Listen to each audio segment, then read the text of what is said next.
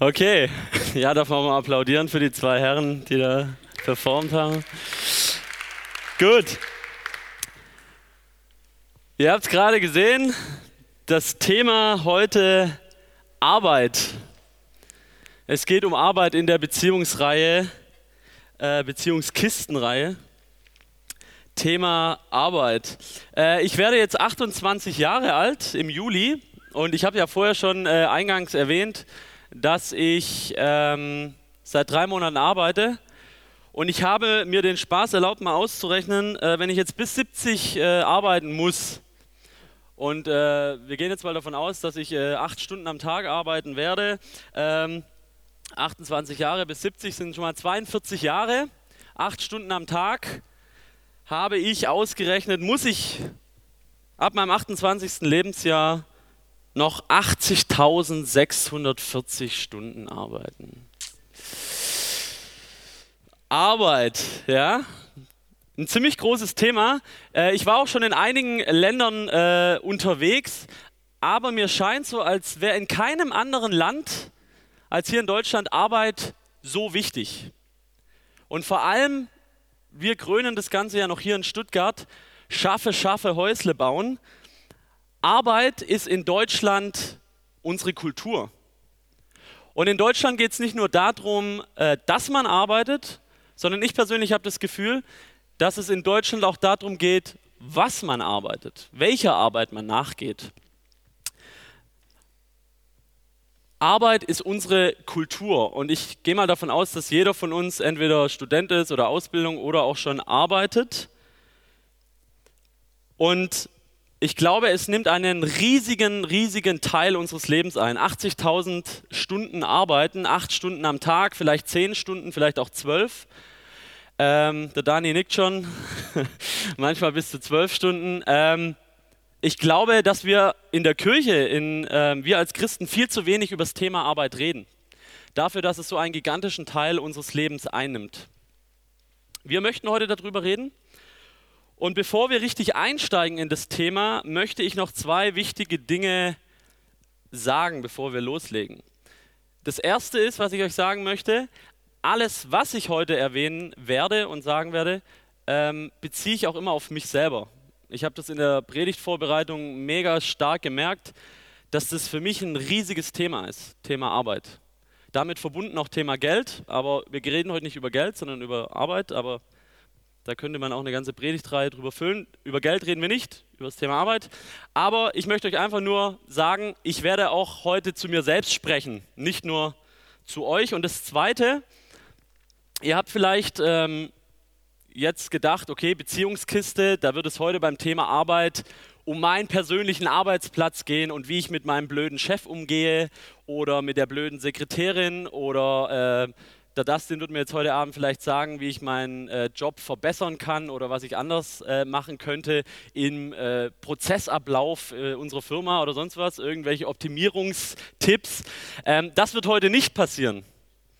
Ähm, ich werde mit euch über den göttlichen Plan äh, ein Stück weit sprechen, den äh, Gott mit Arbeit vorhat und was er uns zur Arbeit sagt.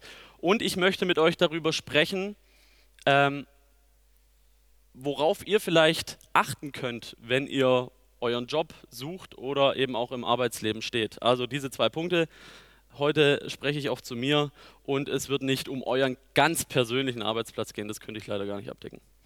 Okay, bevor wir anfangen, bete ich noch kurz mit uns.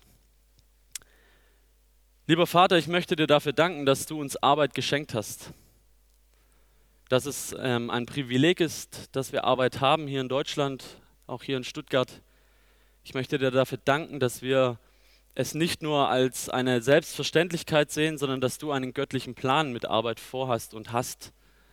Und ich bitte dich, dass wir das heute erkennen, dass wir dich da nicht raushalten aus dieser Thematik, sondern dass du genau da mit dabei bist. Acht Stunden am Tag, zwölf Stunden am Tag. Ich bitte dich darum, dass du uns dieses Thema heute nahe bringst und ja, unsere Herzen dafür öffnest. Danke dafür, dass du jetzt da bist. Amen. Ich habe heute keinen speziellen Predigttext mitgebracht. ich möchte mit euch verschiedene Texte anschauen, aber diese Texte ähm, sind alle sozusagen zusammengefasst. Wir nennen das den Schöpfungsbericht. Ganz am Anfang der Bibel im ersten Mose. Und ich möchte immer mal wieder ein paar Teile aus diesem Schöpfungsbericht rausgreifen. Also wundert euch nicht, es wird heute kein klassisches, ich habe einen Bibeltext und an dem werde ich mich entlanghangeln, aber ich hoffe trotzdem, dass ihr mir folgen könnt. Ich habe drei Punkte mitgebracht. Wie könnte es anders sein? Der erste Punkt, Gott arbeitet. Der zweite Punkt, reinschauen, rausschauen, hochschauen. Hört sich erstmal kompliziert an, ist es aber gar nicht. Und der dritte Punkt, Ruhe. Diese drei Punkte möchten wir uns heute anschauen. Okay, erster Punkt. Gott arbeitet. Ich weiß nicht, ähm, ob ihr eure Bibeln dabei habt, wenn nicht. Ich habe auch äh, die Bibeltexte immer dabei. In 1. Mose 2, Vers 2, damit möchten wir mal anfangen, da steht, am siebten Tag hatte Gott sein Werk vollendet und ruhte aus von all seiner Arbeit. Möchte ich euch gleich ein Beispiel erzählen? Ich glaube, ich habe es bei der letzten Predigt auch schon mal erwähnt. Die Claudia und ich waren letztes Jahr in Israel. Wer von euch war schon mal in Israel? Ich frage das immer mal wieder. Ja, ruhig Hände, genau, ganz hoch. Ja, gut. Tobias auch. Okay. Ähm, Claudia und ich waren in Israel und für alle, die noch nach Israel gehen wollen, ich gebe euch einen Tipp. Wenn ihr nach Israel geht, ihr müsst unbedingt nach Jerusalem wenn ihr in Israel seid. Das ist ganz, ganz wichtig. Äh, also nicht äh, nach Tel Aviv, sondern ihr müsst nach Jerusalem.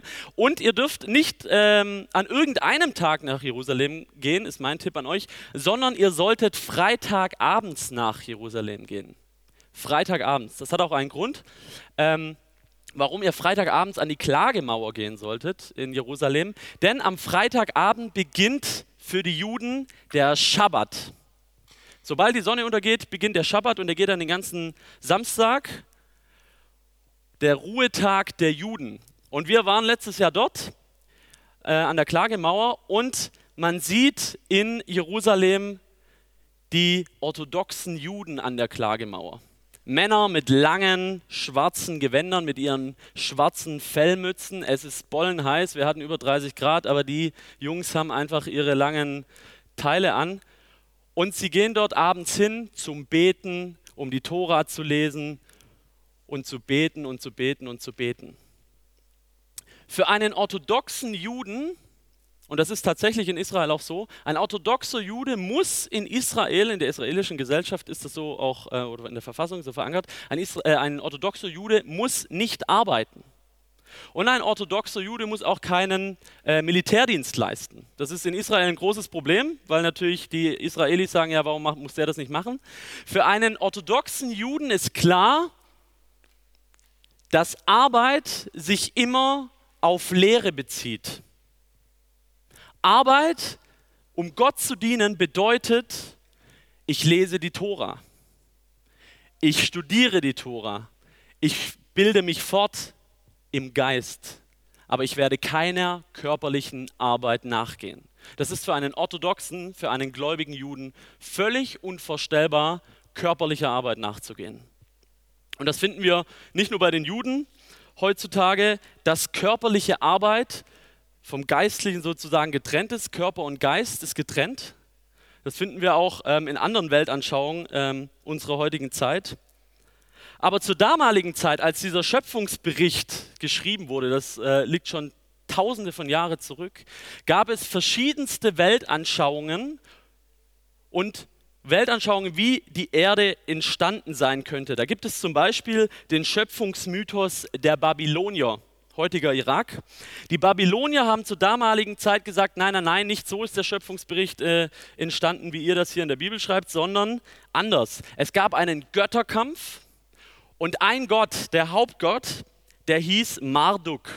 Und dieser Gott Marduk hat gegen einen anderen Gott gekämpft und er hat diesen Gott besiegt und er hat den Körper dieses Gottes genommen und er hat er aus Himmel und Erde geschaffen.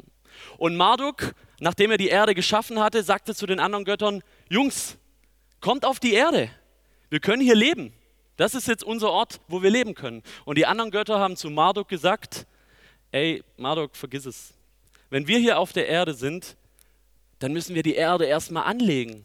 Dann müssen wir hier arbeiten. Dann müssen wir uns erstmal hier einen Platz erarbeiten und schaffen, dass wir hier leben können. Und Marduk sagt zu den anderen Göttern, ich werde eine Kreatur erschaffen, der für uns Götter die Drecksarbeit macht, der für uns arbeitet. Und laut diesem Schöpfungsbericht der Babylonier wurde der Mensch erschaffen, der für die Götter arbeitet, der die Drecksarbeit macht. Körper und Geist ist getrennt. Ein Gott arbeitet nicht. Später gab es dann verschiedene andere Einflüsse, vor allem aus dem Westen, die Römer und die Griechen. Und auch dort waren die Philosophie immer die gleiche. Es gibt eine, ähm, eine Abspaltung zwischen Körper und zwischen Geist. Wer wirklich was auf sich hält, zur damaligen Zeit, auch als Jesus auf der Erde war, die Römer und die Griechen haben gesagt, Körper und Geist müssen getrennt sein. Der Geist ist etwas Gutes. Wenn du wirklich vorankommen willst im Leben, dann geh keiner körperlichen Arbeit nach. Tu etwas für den Geist, lehre, bilde dich fort. Körperliche Arbeit ist was für die Sklaven. Das hat auch Platon unter anderem und Sokrates so gesagt. Körperliche Arbeit ist etwas für Sklaven und für Menschen, aber nicht für Götter und nicht für die privilegierte Bevölkerung. Und nun lesen wir diesen Text aus 1. Mose 2, Vers 2. Und dort heißt es, am siebten Tag hatte Gott sein Werk vollendet und ruhte aus von all seiner Arbeit. Und wir lesen weiter, da nahm Gott der Herr Staub von der Erde, formte daraus den Menschen und blies ihm den Lebensatem in die Nase. Gott nimmt Staub in die Hände. Ist doch ein völlig anderes Bild wie das der orthodoxen Juden, wie das der Babylonier und wie das der Griechen und der Römer. Laut diesem Schöpfungsbericht nimmt unser Gott die Hände und macht sich schmutzig. Und nicht nur das, wir lesen auch noch in 2. Mose 8 bis 9, dann legte Gott im Osten in der Landschaft Eden einen Garten an. Gibt es hier Landschaftsgärtner oder äh, Landschaftsarchitekten unter uns, die im Gartenbau sind? Nein? Wer von euch hat schon mal einen Garten angelegt? Schon mal einer gemacht? Ja? Jean? Wie lange hast du gebraucht, um deine Finger zu putzen, wieder sauber zu kriegen? Eine, eine ganze Weile, gell? Wenn man Gartenarbeit macht, dann kriegst du die Hände nicht einfach wieder so sauber. Und Gott legt einen Garten an. Gott macht sich für uns schmutzig, um uns zu schaffen. Ich finde es eine absolut krasse Aussage, dass unser Gott sich die Hände schmutzig macht und körperlich arbeitet. Und jetzt ist die Frage wahrscheinlich, was hat es mit uns zu tun hier in Stuttgart? im Jahr 2013. Ich glaube, das ist mein erster wichtiger Punkt heute Abend, ich glaube, dass jede Arbeit, die wir tun, jede Arbeit, die wir heute im Jahr 2013 tun, etwas unheimlich Wichtiges und unheimlich Gutes ist. Und dass Gott jede Arbeit für wertvoll und für unheimlich wichtig erachtet. Bei unserem Gott gibt es keine Trennung zwischen Körper und zwischen Geist. Egal, ob du Professor bist, egal, ob du Lehrer bist, egal, ob du Landschaftsarchitekt bist, egal, ob du Schreiner bist oder Künstler, bei Gott ist jede Arbeit wertgeschätzt. Und bei Gott gibt es eine unheimlich gute Balance zwischen körperlicher und zwischen geistlicher Arbeit. Je, Gott macht sich die Hände schmutzig und Gott arbeitet. Mein erster Punkt. Das zweite bezieht sich jetzt auf uns. Reinschauen, rausschauen und hochschauen. Zunächst reinschauen. In 1. Mose, Vers 26, da lesen wir, nun wollen wir Menschen machen Ein Abbild von uns, das uns ähnlich ist. Sie sollen Macht haben über die Fische im Meer, über die Vögel in der Luft, über das Vieh und alle Tiere auf der Erde und über alles, was auf dem Boden kriecht. Wir wurden von einem unheimlich kreativen Schöpfer erschaffen. Unheimlich kreativ. Und dieser Schöpfer sagt, ich möchte Menschen schaffen, die keine Sklaven sind und die für mich schuften sollen. Wie das dieser Gott Marduk gesagt hat. Ich möchte Kreaturen schaffen, Menschen schaffen, die genauso sind wie ich. Und Gott schafft Ordnung, wo Chaos herrscht. Gott schafft, als er die Erde macht, den Himmel, die Erde, die Sonne, die Sterne und der Geist Gottes, lesen wir ganz am Anfang, er schwebt über dem Wasser und er bringt Ordnung ins Chaos. Gott schafft etwas Neues. Er schafft das Land, er schafft die Erde und er schafft den, Mensch, den Menschen. Und hier kommt meine These. Dadurch, dass Gott Ordnung ins Chaos bringt und aus dieser wüsten und leeren Erde etwas Wunderbares gemacht hat, glaube ich, dass jeder Mensch, auch heute, dieses Verlangen in sich trägt, Dinge zu ordnen, beziehungsweise Ordnung ins Chaos zu bringen. Und ich möchte dazu äh, Beispiele bringen für eure Arbeit. Ihr bringt Ordnung ins Chaos, so wie es Gott getan hat, wenn ihr an euren Arbeitsplätzen seid. Zum Beispiel, Ihr habt gerade vielleicht BWL fertig studiert oder seid vielleicht auch schon äh, im Beruf, keine Ahnung. Äh, wahrscheinlich bei dem Beispiel solltet ihr schon eine Weile gearbeitet haben. ähm, und ihr kommt zum Daimler und äh, irgendein Abteilungsleiter sagt, so, Herr, so und so, Sie sind fertig mit dem Studium und wir haben eine Abteilung hier, die funktioniert überhaupt nicht. Der eine macht einen anderen fertig, sie ist überhaupt nicht produktiv, wir kommen überhaupt nicht mit dieser Abteilung klar. Bitte sorgen Sie dafür, dass diese Abteilung wieder aufgebaut wird. Und wenn ihr das macht, dann geht ihr mit der Überzeugung an die Arbeit ran und ich werde Ordnung ins Chaos bringen. Ich werde dafür sorgen, dass diese Abteilung wieder aufgebaut wird. Dass diese Abteilung produktiv ist. Ich möchte diesen Job gut machen und ich möchte diesen Job gut annehmen. Anderes Beispiel, Fabi ist Lehrer und ich bin der Überzeugung, dass der Fabi jeden Tag, genauso wie alle anderen Lehrer, die hier sitzen, jeden Tag Ordnung ins Chaos bringt, indem er versucht, das Bestmögliche aus Kindern rauszuholen. Das macht der Fabi jeden Tag, außer Mittwochs, da er frei. Aber selbst da korrigiert er und bringt Ordnung ins Chaos. Ich habe da teilweise Aufsätze gelesen. Das, ja, Ordnung ins Chaos bringen. Oder wenn ihr Schreiner seid und ihr habt vor euch ein Holzstück und jeder denkt, Alter, das darf nicht wahr sein, das sieht ja komplett kacke aus. Und ihr geht an dieses Holz ran und ihr baut daraus einen wunderschönen Schrank. Ihr bringt Ordnung ins Chaos. Gott hat es in uns hineingelegt. Ich glaube tief daran, dass das ein völlig natürliches Empfinden von uns Menschen ist. Wir wollen Ordnung ins Chaos bringen. Oder ein Friseur. Keine Ahnung, ob wir einen Friseur hier haben. Was macht ein Friseur? Wenn ihr zum Friseur geht, ihr habt vielleicht so eine Mähne, außer der Hai, aber alle anderen haben so eine Mähne und ihr geht hin und ihr bringt Ordnung ins Chaos. Beim Hai, das Haar muss weg. ihr bringt Ordnung ins Chaos.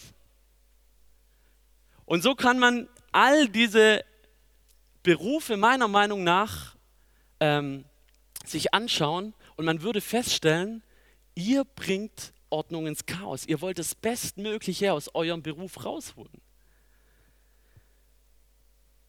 Wenn ihr Musiker seid, wollt ihr tolle Musik machen.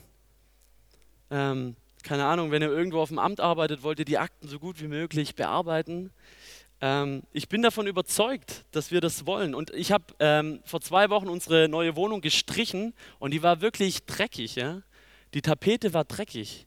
Und wir haben dann angefangen, mit der Farbe drüber zu gehen und ihr könnt euch nicht vorstellen, was für ein tolles Gefühl es ist, wenn du in diesem tollen, neu gestrichenen Raum stehst.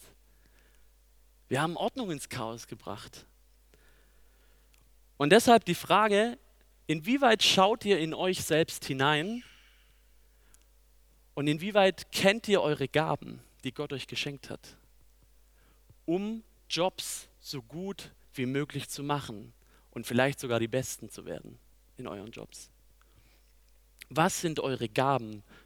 Schaut ihr hinein in euch, um festzustellen, worin ihr wirklich gut seid, um dann Ordnung ins Chaos zu bringen? Reinschauen. Der zweite Punkt, rausschauen. In 1. Mose 2, Vers 15 sagt Gott, Gott der Herr brachte also den Menschen in den Garten Eden. Er übertrug ihm die Aufgabe, den Garten zu pflegen und zu schützen und zu bewahren. Jetzt sagst du vielleicht, okay, das in den ersten Punkt gerade von Punkt 2 habe ich verstanden. Reinschauen. Ich bin im BWL der absolute Crack und ich kann das richtig gut oder ich bin ein richtig guter Schreiner und da habe ich es richtig drauf. Also, Punkt abgehakt. Wow, Chaka kann ich richtig gut. Das ist mein Punkt. Kann ich richtig gut. Jetzt kommt aber der zweite Punkt, rausschauen. Wenn wir uns den Text ansehen, dann merken wir, dass Gott uns Menschen etwas übertragen hat, was wir bewahren sollen. In dem Fall den Garten. Ich glaube, dass Gott uns damit sagen möchte, wenn ihr arbeitet, dann bewahrt Dinge und tut es für andere Menschen. Eure Arbeit soll anderen Menschen dienen. Es soll gut sein für andere Menschen. Arbeitet nicht als Egoisten. Tut keine Arbeit, die anderen Menschen schadet. Und ich glaube, dass wir immer mehr in die Versuchung geraten, weil diese Jobs nun mal eben meistens gut bezahlt sind, dass wir Jobs annehmen, die anderen Menschen überhaupt nicht gut tun.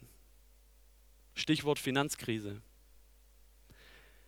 Aber Gott sagt, ihr seid die Verwalter von den Dingen, die ich euch gegeben habe. Ich habe euch etwas gegeben. Ich habe euch eure Gaben gegeben. Ich habe euch einen Garten gegeben. Bewahrt diese Dinge. Ihr seid Verwalter. Macht den Garten nicht kaputt.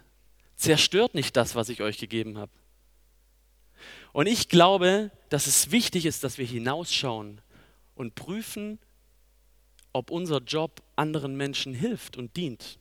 Und jetzt sagst du vielleicht, okay, ich bin ähm, Straßenarbeiter oder ich bin Schreiner und irgendwie hilft es anderen Menschen überhaupt nicht.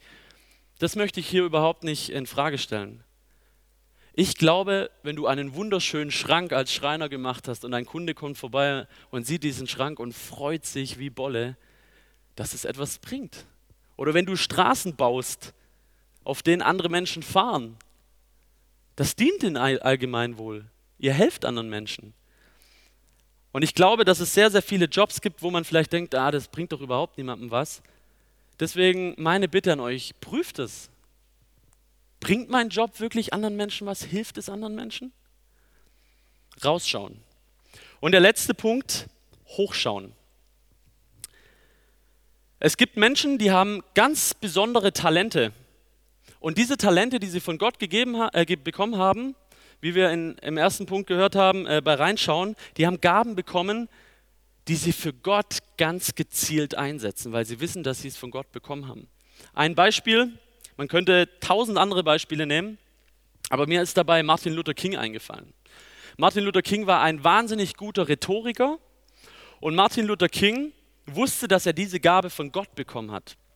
Und er hat hochgeschaut und er hat gewusst, dass das, was er von Gott bekommen hat, dass er das bestmöglich einsetzen möchte. Und er hat in sich hineingeschaut und er hat gesehen, dass er diese Gabe hat. Und er hat nach außen geschaut, hat gesehen, dass es den Menschen hilft, der schwarzen Bevölkerung in den USA. Und er hat angefangen, einen Auftrag, den er von Gott bekommen hat, umzusetzen. Und er hat Menschen die Freiheit geschenkt durch diese Gabe zu sprechen, Menschen mitzureisen und vielleicht auch ähm, Mauern einzureißen. Und so könnte man das immer weiterführen. Es gibt genug andere Christen in Wirtschaft und Politik und Sport, die ihre Gabe gezielt eingesetzt haben, die sie von Gott bekommen haben, um mit ihrem Job Gott zu dienen. Hochschauen. Habe ich einen Auftrag von Gott? Meine Gabe, dient es anderen und dient es Gott? Und ich glaube, diese drei Dinge sind ein göttliches Prinzip in mich hineinzuschauen, was kann ich, was kann ich richtig gut, rauszuschauen? Hilft es anderen Menschen? Und hochzuschauen, habe ich einen Auftrag von Gott vielleicht? Was ist mein Auftrag in meiner Arbeit, in meiner täglichen? Ein göttliches Prinzip. Und die Bibel sagt uns, wenn ihr das tut, das sagt uns Gott, wenn ihr das tut, in euch hineinschauen, rausschauen und hochschauen, dann werdet ihr glücklich sein in eurem Job. Dann werdet ihr die bestmögliche Arbeit tun. Und jetzt sagt ihr wahrscheinlich, Dustin, das ist absoluter Bullshit. Das ist gerade gequirlte Scheiße. Denn wenn ich morgen um 8 Uhr an meinem Arbeitsplatz bin, überlege ich mir nicht, ah, okay, ich schaue nicht rein, mhm, das kann ich, ja, mache ich aber eigentlich gar nicht, was ich kann. Und dann schaue ich raus und denke, nee, ähm, eigentlich bringt es überhaupt keinem was, was ich tue. Und das den, wenn ich an meinen Arbeitsplatz komme, dann fühle ich mich beschissen, weil ich gemobbt werde, weil mein Chef ein absolutes Arschloch ist und weil ich einen Job mache, der mir eigentlich überhaupt keinen Spaß macht. Also warum kommst du jetzt, Dustin, und erzählst uns was von göttlichem Prinzip und es wird mir gut gehen, wenn ich das und das tue an meiner Arbeit, an meinem Arbeitsplatz? Es geht mir beschissen. Oder leicht ausgedrückt, ich habe einfach gar nicht den Job, den du mir jetzt hier gerade erzählt hast. Und ich glaube, ähm, dass die meisten, darunter falle ich auch, nicht immer diesen Job haben, wie wir es gerade gehört haben. Und ich glaube, ich kann euch jetzt da überhaupt keine Antwort drauf geben.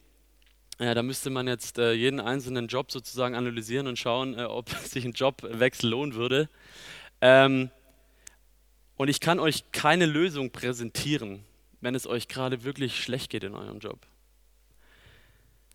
Aber was ich machen kann, ist, auf die Bibel zu verweisen. Und das ist auch mein dritter und mein letzter Punkt, Thema Ruhe.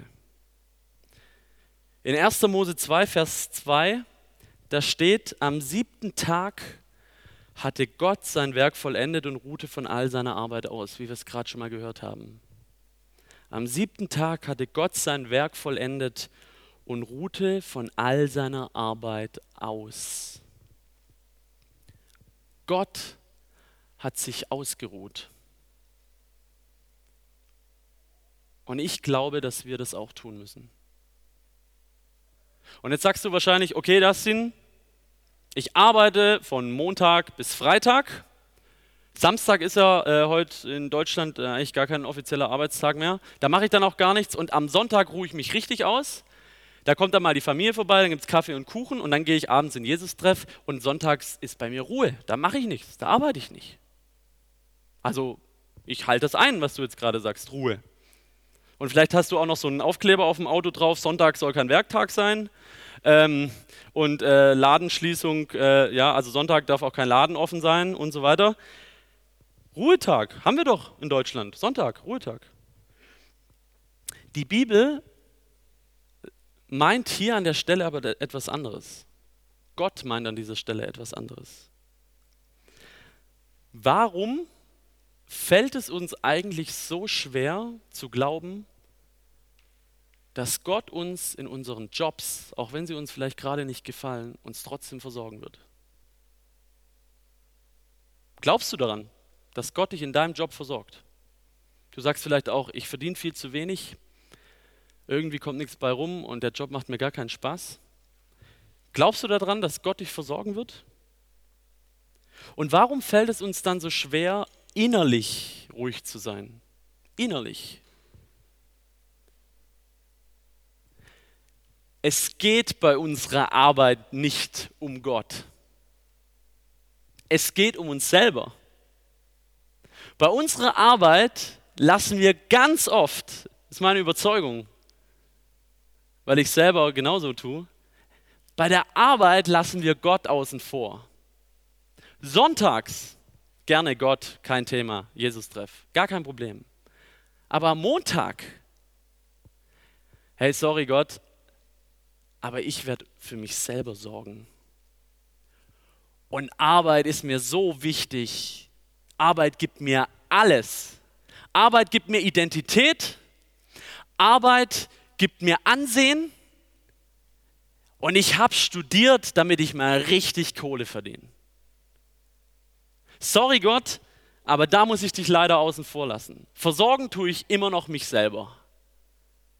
Und ich glaube, dass genau das der Grund ist, warum es uns so schwer fällt, von Arbeit auch eine gewisse Distanz einzuhalten und Arbeit Arbeit sein zu lassen. Wir hängen uns voll rein in Arbeit. Leute, Burnout ist mittlerweile eine Volkskrankheit und Krankenkassen schlagen Alarm. Leute arbeiten 10, 12, 14 Stunden, um noch mehr Identität und noch mehr Ansehen zu bekommen. Und ein Arzt wird heute nicht mehr, vielleicht, ich möchte es nicht pauschalisieren, aber ein Arzt wird heute vielleicht nicht unbedingt nur Arzt, damit er anderen Menschen hilft, sondern man wird Arzt, weil man ein gutes Ansehen hat und weil ich richtig fett Kohle verdiene. Ein Rechtsanwalt wird nicht unbedingt Rechtsanwalt, weil er Menschen äh, äh, irgendwie vor Gericht verteidigt, sondern weil er eine fette Karre fahren kann. Du wirst vielleicht BWLer oder du wirst keine Ahnung was, damit, damit du ein gutes Leben hast. Und alle, die es noch nicht sind, die versuchen dahin zu kommen. Klammer auf, bestes Beispiel ich. Wir möchten uns auf uns selbst verlassen und ich glaube, dass das die Arbeit hinter der Arbeit ist. Und deshalb kommen wir nie zur Ruhe. Wir kommen nicht zur Ruhe. Arbeit ist für uns das Aller, Allerwichtigste. Und man kann von prominenten Menschen ähm, da Beispiele nehmen. Madonna hat es mal in einem riesen Interview erzählt. Sie hat so Angst zu versagen. Und die Frau hat Millionen gemacht und ist ein absoluter Weltstar. Aber ah, die hat Millionen gemacht und hat immer Schiss, es ist nicht genug. Es ist nicht genug. Und sie zieht ihre Identität und ihre komplette Kraft aus ihrem Erfolg. Ein Beispiel aus meinem Leben. Vor drei Wochen, ich glaube vor drei Wochen war es, hatte ich ähm, vielleicht das beste Gespräch äh, mit einem sehr, sehr, sehr engen Freund von mir. Wir haben uns in der Stadt getroffen, haben ähm, Bierchen miteinander getrunken und dann hat er mir angefangen, hat er mir angefangen zu erzählen, ähm, wie es bei ihm gerade so aussieht im Leben und ich habe an ihm immer oder ich sehe an ihm auch immer hoch, weil er wirklich ähm, beruflich, finde ich, einen super Weg geht. Und ich fand es immer sehr beeindruckend. Und er war da sehr straight immer oder ist sehr straight und ist sehr ehrgeizig und ich bewundere das sehr. Und dann saßen wir da und er hat ähm, erzählt, dass den, ich bin jahrelang in die falsche Richtung gerannt. Ich habe meine komplette Lebenskarte auf Arbeit gesetzt. Arbeit ist für mich alles. Und wenn ich die Karriereleiter nicht hochgehe, dann bin ich ein Nichts. Und er hat es dann so beschrieben, er hat gearbeitet und gemacht und getan und hat alles auf diese eine Karte gesetzt. Und irgendwann ist er morgens aufgewacht und er kam sich vor wie eine Wüste. Er wusste gar nicht mehr, wo er ist. Und ich glaube, dass genau das das ist, wovor Gott warnt. Bitte versteht mich nicht falsch. Wenn ihr ehrgeizig seid und wenn ihr tolle Arbeit leistet, dann hängt euch da auch rein. Die Frage ist nur, wird es zu eurem Gott? Ist Arbeit euer Gott oder ist es Gott selbst? Zieht ihr den Erfolg und eure Identität, euren Wert aus eurer Arbeit? Wissen wir überhaupt, was wirkliches Ausruhen bedeutet? Ich glaube, wirkliches Ausruhen, innerliches Ausruhen bedeutet, dass ich jeden Tag meine Arbeit so gut wie möglich mache, so gut wie möglich. Und am Abend heimkomme und draufschauen kann und sagen, es ist gut, was ich getan habe. Es ist gut. Gott sagt im Schöpfungsbericht, als er den Menschen geschaffen hat, als er die Erde geschaffen hat, es ist vollbracht. Und das, was ich geschaffen habe, es ist gut. Hunderte von Jahren später, hunderte von Jahren später, sagt der Sohn, der Gottessohn, am Kreuz, es ist vollbracht. Ihr müsst eure Identität, euren Wert nicht mehr aus euch selber ziehen. Und ich glaube, solange wir nicht erkennen, dass die Arbeit hinter der Arbeit, dieses ständige, ich muss noch mehr leisten, ich, ich, ich, solange wir das nicht wissen, dass Jesus das schon lange verändert hat und uns eine Identität gegeben hat, dass wir so lange, solange wir das nicht begriffen haben, dass wir nicht zur Ruhe kommen werden. Wir werden nicht zur Ruhe kommen. Wir werden nicht zur Ruhe kommen, wenn wir das nicht begreifen, dass unser Wert nicht, nicht nur an unserer Arbeit hängt.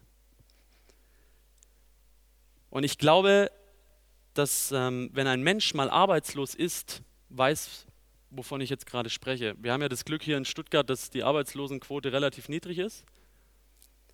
Aber ein Mensch, der jahrelang arbeitslos ist, ist in dieser Gesellschaft nicht mehr besonders viel wert.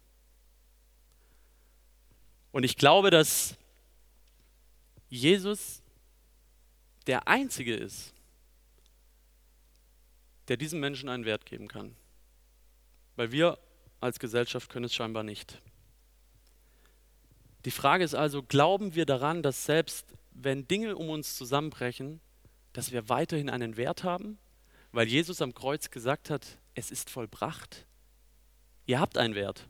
Ihr habt Identität. Ob mit oder ohne Arbeit. Glauben wir daran?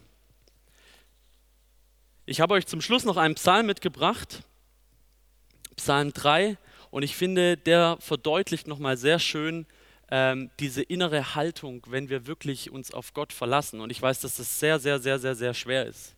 Das ist ein täglicher Kampf, immer wieder sich zu sagen, dass Gott der ist, der uns wirkliche Identität und wirklichen Wert gibt. Psalm 3 möchte ich euch vorlesen. Und nachdem ich den vorgelesen habe, ähm, wird es folgendermaßen laufen. Ich werde dann nicht Amen sagen, sondern wir möchten heute ein kleines Experiment mit euch starten. Ich würde mich freuen, wenn ihr euch zu dritt, immer zu dritt, zusammentun würdet. Und der Martin hat netterweise die drei Fragen aufgeschrieben, die werden nachher dann kommen. Und dass ihr über diese drei Fragen nochmal redet, miteinander darüber sprecht und auch darüber betet, wenn ihr möchtet. Ihr müsst euch nicht an diesen Fragen orientieren, ihr dürft euch an diesen Fragen orientieren. Und ich werde dann irgendwann das Ganze mit dem Vater unser beenden. Aber zum Schluss möchte ich noch mit euch den Psalm 3 beten äh, oder euch vorlesen. Und ich finde, dieser Psalm drückt es wunderbar aus, ähm, was für eine Ruhe wir haben, wenn Gott der Mittelpunkt in unserem Leben ist. Herr, ich kann sie nicht mehr zählen. So viele sind es, die sich gegen mich stellen. So viele, die schadenfroh von mir sagen, von dem will Gott nichts mehr wissen. Doch du, Herr, umgibst mich mit deinem Schutz. Du rettest meine Ehre, du schaffst mir Recht. So oft ich auch zu dir um Hilfe rufe, Du hörst mich in deinem Heiligtum. Von deinem Berg her schickst du mir Antwort. Ganz ruhig kann ich mich schlafen legen. Obwohl diese Person umringt ist von Feinden und von Problemen, weil du mich schützt, bis ich morgens erwache. Gut, ihr dürft in diese kleinen Gruppen gehen und ich werde dann das Ganze mit dem Vater unser beenden.